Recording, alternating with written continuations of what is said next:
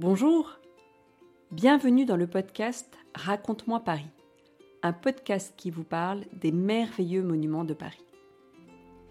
Aujourd'hui, je vous emmène au Sacré-Cœur, cette basilique qui se trouve en haut de la butte Montmartre. Une basilique à l'architecture originale et qui est presque autant visitée que Notre-Dame. C'est depuis 150 ans un lieu unique, non seulement pour les Français, mais aussi pour les étrangers qui viennent très nombreux la visiter. Dans cet épisode, vous découvrirez pourquoi et comment le Sacré-Cœur a été créé. Vous pourrez comprendre comment s'est développé le quartier de Montmartre que nous connaissons actuellement. Enfin, vous saurez ce qui fait la particularité du Sacré-Cœur aux yeux du monde entier. Vous me suivez? Nous voici en 1870. À cette époque, la France ne va pas bien. Elle vient de perdre la guerre contre la Prusse. Elle est appauvrie car elle devait payer beaucoup d'argent à la Prusse et elle avait perdu une partie de son territoire, l'Alsace et la Lorraine.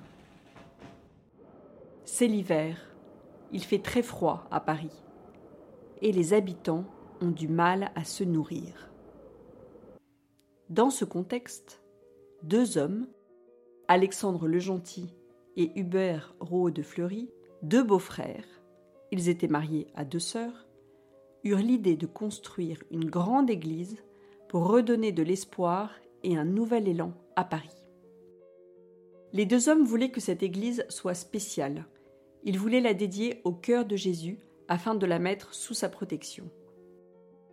Et par le passé, on avait l'habitude de demander la protection de Dieu ou de la Vierge Marie lors de guerres ou d'épidémies comme la peste. Le projet s'appela le Vœu national du Sacré-Cœur. Alors construire une église, mais avec quel argent et avec quelle autorisation? Le projet paraît complètement fou. Les deux hommes écrivirent d'abord à leur entourage pour avoir des soutiens, mais également des premières contributions financières. Puis, ils écrivirent au pape, puis à l'homme le plus haut placé de l'Église à Paris, l'archevêque. Ils obtiennent leur adhésion.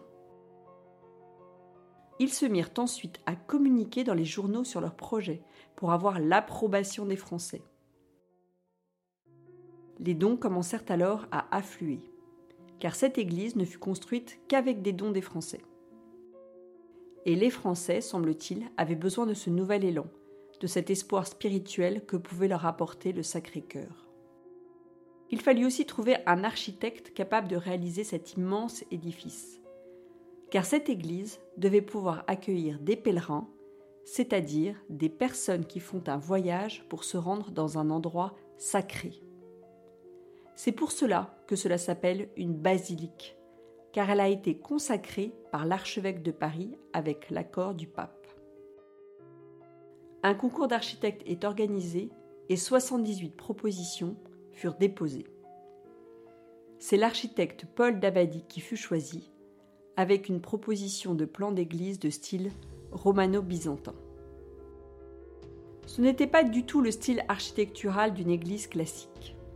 Si tu regardes une photo du Sacré-Cœur, tu verras qu'elle ne ressemble à aucune église de Paris et est vraiment différente de Notre-Dame.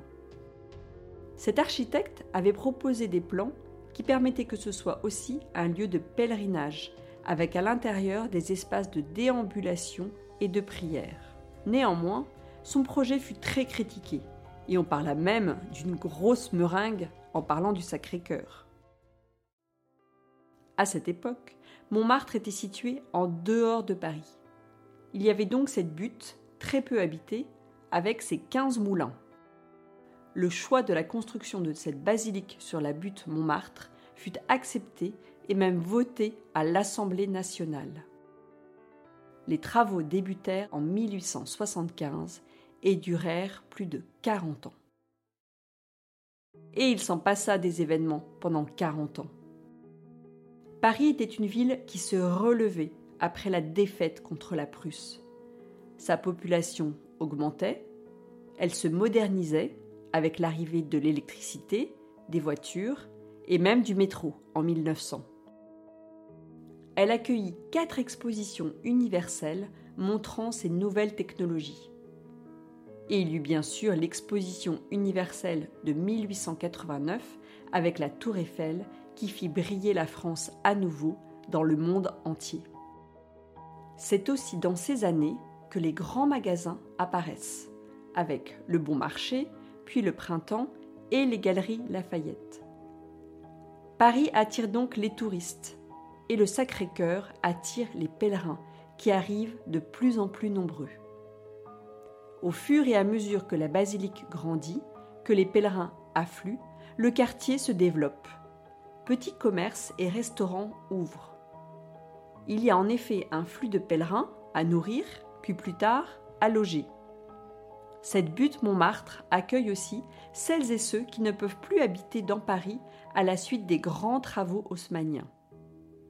Bientôt, ce sont les artistes qui s'y installent, car ils ont peu d'argent.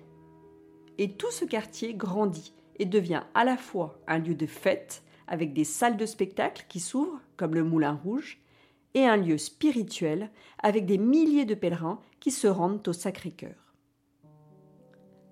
Un fait va faire du Sacré-Cœur un lieu particulier. Dix ans après le début de la construction, la basilique va devenir un lieu de prière perpétuelle, c'est-à-dire un lieu où l'on prie nuit et jour sans interruption. Des prières faites par des religieuses du Sacré-Cœur, mais aussi par des pèlerins de passage. C'est toujours aujourd'hui le cas, 135 ans après, et cela n'a jamais été interrompu, même pendant les guerres. Cela contribue à faire du Sacré-Cœur un lieu exceptionnel aux yeux du monde entier. Si les travaux ont duré plus de 40 ans, il y a plusieurs raisons à cela. D'abord, la construction a coûté bien plus cher que prévu, et il fallait trouver de nouveaux donateurs. J'ai parlé de l'élan des Français pour la construction de cette basilique. Les donateurs faisaient en fonction de leurs moyens financiers, mais du sens était donné à chacun de ces dons. Par exemple, une personne qui avait très peu d'argent savait qu'elle pouvait contribuer pour une pierre de l'édifice. Chaque donateur savait à quoi correspondait son don. Chaque donateur était une petite parcelle de la basilique. Il y eut aussi des dons groupés. Ce fut le cas de la Savoie qui offrit la gigantesque cloche de la basilique. Les fonds furent réunis dans la région, puis la cloche construite à Annecy. Cette cloche porte le nom de la Savoyarde et c'est une des cloches les plus lourdes au monde. D'ailleurs, pour la transporter, ce fut toute une expédition. Elle fut emmenée jusqu'à la gare par une vingtaine de bœufs, puis, une fois arrivée à Paris, elle fut posée sur un chariot tiré par une trentaine de chevaux. De l'étranger, il y eut des dons pour réaliser l'autel de l'église, c'est-à-dire la table sur laquelle le prêtre célèbre la messe. Ainsi, petit morceau par petit morceau, la basilique se construisit. Il y eut aussi l'aspect politique qui perturba la construction, car la religion catholique était très critiquée et controversée. Un événement très important lieu en France en 1905. C'est le vote de la loi sur la séparation de l'Église et de l'État. Avec cette loi, il fut décidé que toutes les églises seraient la propriété de l'État. Georges Clémenceau, alors à la tête de la France, va vouloir arrêter les travaux du Sacré-Cœur et utiliser le bâtiment pour autre chose. Mais il n'y parviendra pas, et la basilique fut classée au monument historique en 1923 ce qui la protégea définitivement. Il y eut enfin l'aspect technique, puisque dès le début des travaux, on se rendit compte que le sol n'était pas suffisamment stable pour soutenir la future structure de la basilique. Il fallut poser 83 piliers de 33 mètres de profondeur et ces travaux durèrent deux ans. Également, les architectes se succédèrent après la mort de Paul d'Abadie. Certains d'entre eux souhaitaient modifier les plans du Sacré-Cœur, mais grâce à l'équipe de supervision en place, il n'y eut pas de grands changements. Et sais-tu pourquoi le Sacré-Cœur a cette blancheur particulière? Car la basilique a été construite avec des pierres qui viennent de Château-Landon en France et qui ont la spécificité de blanchir au contact de la pluie. L'arc de triomphe a aussi été construit avec ces pierres. Si tu vas au Sacré-Cœur, tu seras accueilli à l'entrée par deux immenses statues de personnages célèbres montés sur leurs chevaux. Il y a Jeanne d'Arc, qui brandit son épée et qui représente la bravoure et la sainteté. Puis, il y a Saint Louis, qui était le roi Louis IX. Son épée à lui est tournée vers le bas, et il tient dans sa main gauche la couronne d'épines du Christ qu'il avait ramenée de Jérusalem et qui se trouve aujourd'hui dans le trésor de Notre-Dame. Sur les côtés, tu pourras aussi observer qu'il y a des gargouilles, comme à Notre-Dame. Ces petites statues sculptées sont placées sur les toits pour évacuer l'eau de pluie. Non seulement le Sacré-Cœur bénéficie d'un emplacement très visible, mais du haut de son dôme, on a une des plus belles vues de Paris, une vue à 360 degrés. Le Sacré-Cœur est un lieu qui se visite gratuitement et qui est ouvert à tous. Il paraît que l'on est touché par ce lieu unique lorsque l'on y pénètre.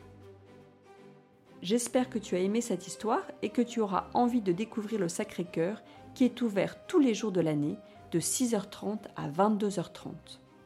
À bientôt!